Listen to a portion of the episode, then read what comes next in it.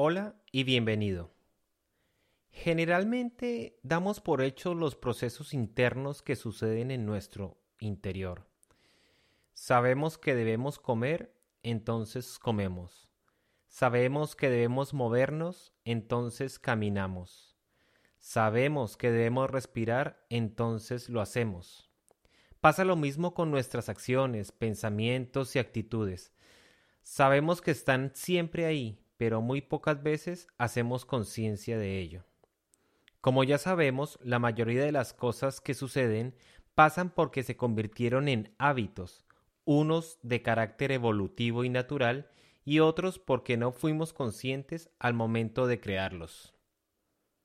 Dentro de todos estos procesos naturales y como ya dije, inconscientes, hoy quiero hablar sobre el que es para mí uno de los más importantes. Aprovechando que hoy es una fecha especial en la cual se hace un reconocimiento al ser que nos trajo a este mundo, quiero hablar sobre el acto que da inicio a nuestra vida y el cual nos acompañará hasta el día en que decidamos dejar este mundo para continuar con nuestra evolución en otro espacio-tiempo. Hoy quiero que me acompañes a respirar. Comenzamos.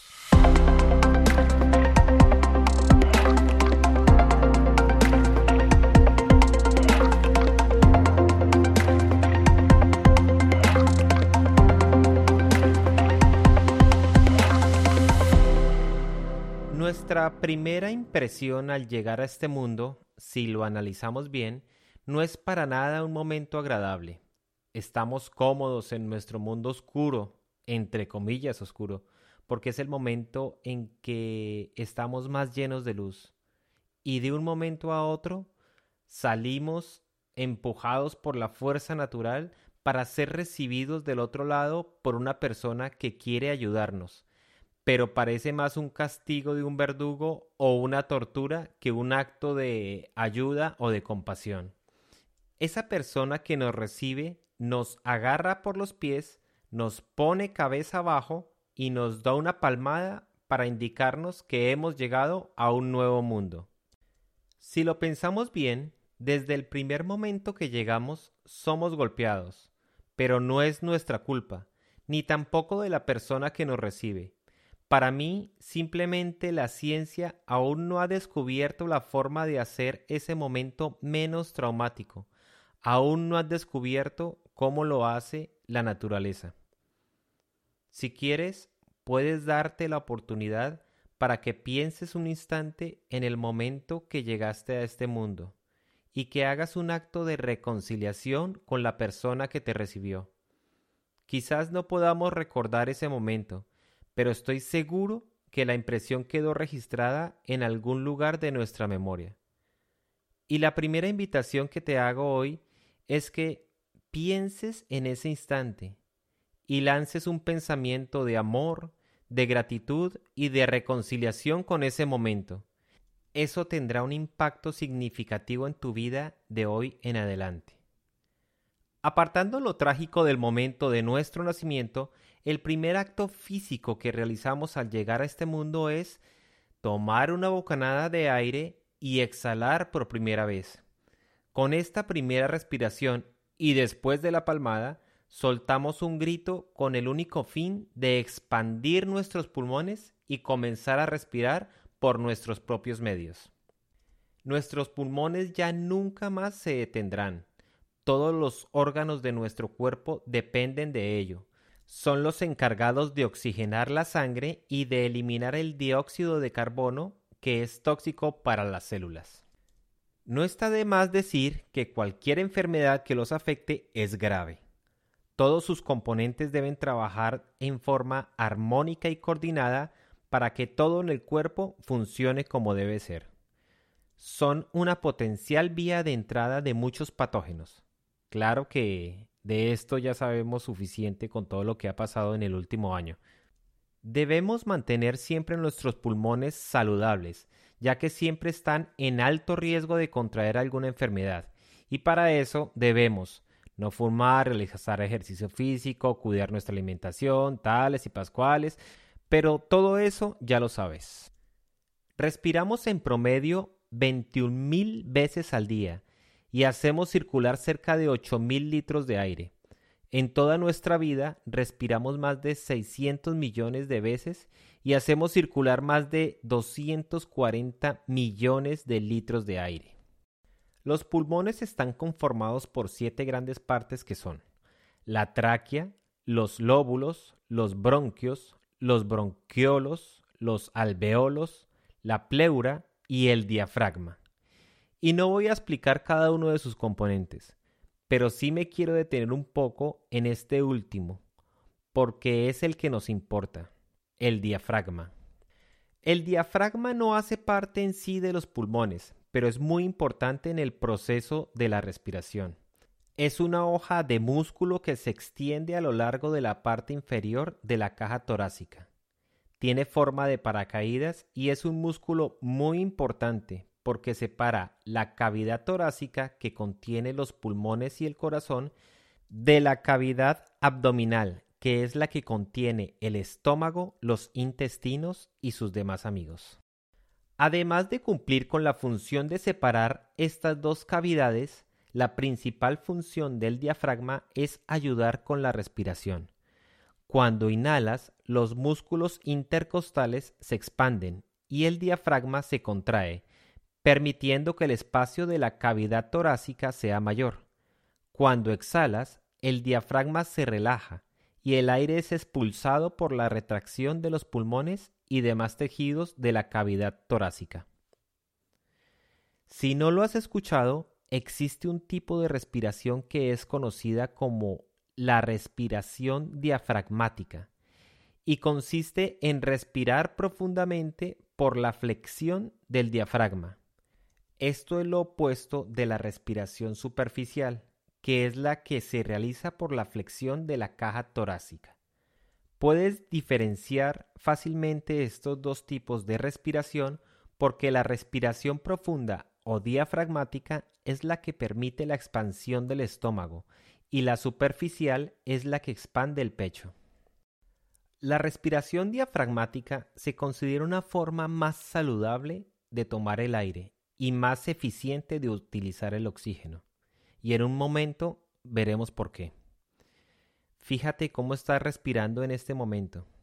¿Es una respiración profunda o superficial? Generalmente cuando nos llega el trágico momento de ser adultos, respiramos superficialmente. Y quizás lo estés haciendo de esa manera en este momento.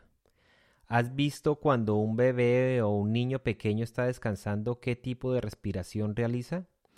Si te fijas, mueve su estómago en lugar de su pecho. Es la forma natural de respirar. El oxígeno es el elemento más esencial de todos los elementos que necesita el cuerpo para vivir. El Instituto Max Planck de Fisiología Celular estudió los efectos del oxígeno sobre las células y lograron convertir células normales y sanas en células malignas con el simple hecho de reducirles la proporción de oxígeno.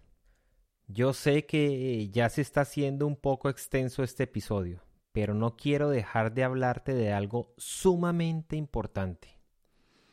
Todo lo que te dije anteriormente sobre el sistema respiratorio lo conocías hace ya bastante tiempo, pues seguramente te lo enseñaron en el colegio. Sabemos que cuando respiramos expulsamos el dióxido de carbono, porque es perjudicial para nuestras células.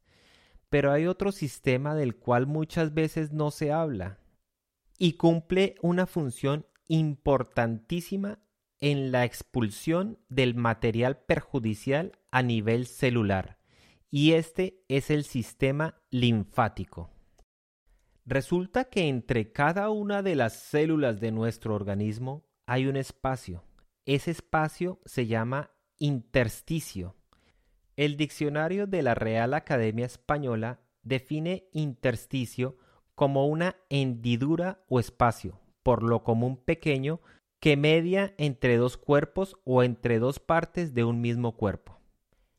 Este espacio entre las células está lleno de líquido intersticial, que es un líquido prácticamente sin color y sin nutrientes que contiene los productos de desecho que expulsan las células.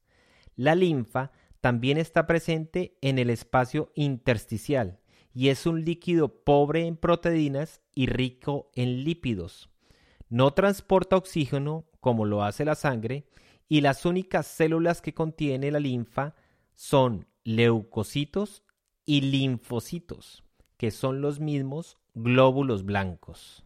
Y como ya sabes, los glóbulos blancos son nuestro sistema inmune, son las células encargadas de defender nuestro organismo contra sustancias externas o agentes infecciosos. El sistema linfático es la estructura anatómica que transporta la linfa. Es similar al sistema circulatorio, pero el líquido que transporta no es sangre, sino linfa. El sistema linfático no tiene una bomba que lo active, como el corazón activa el sistema circulatorio. Así que es la respiración quien controla el caudal de fluido linfático que contiene los glóbulos blancos. La sangre impulsada por el corazón recorre las arterias y llega hasta las ramas más finas, que son los capilares. La sangre lleva hasta los capilares el oxígeno y los nutrientes que se difunden en el líquido intersticial que rodea las células. Las células absorben los nutrientes y el oxígeno y expulsan las toxinas. Una parte de esas toxinas son llevadas nuevamente a los capilares para ser expulsadas, pero la mayor parte de los materiales tóxicos que expulsan las células son evacuadas por el sistema linfático y este se activa por la respiración profunda o diafragmática. La linfa pasa por los ganglios linfáticos donde las células muertas y demás desechos tóxicos son neutralizados y destruidos. Las células del cuerpo necesitan el sistema linfático pues es el que permite drenar la cantidad de toxinas y los desechos del metabolismo que impiden la oxigenación. El cuerpo humano produce alrededor de 3 litros de linfa al día. El sistema linfático no cuenta con una bomba que permita el desplazamiento de la linfa. Esta únicamente se mueve gracias a la respiración profunda y al movimiento muscular. Creo que es importante mover los músculos y respirar bien para tener un sistema inmunológico en óptimas condiciones.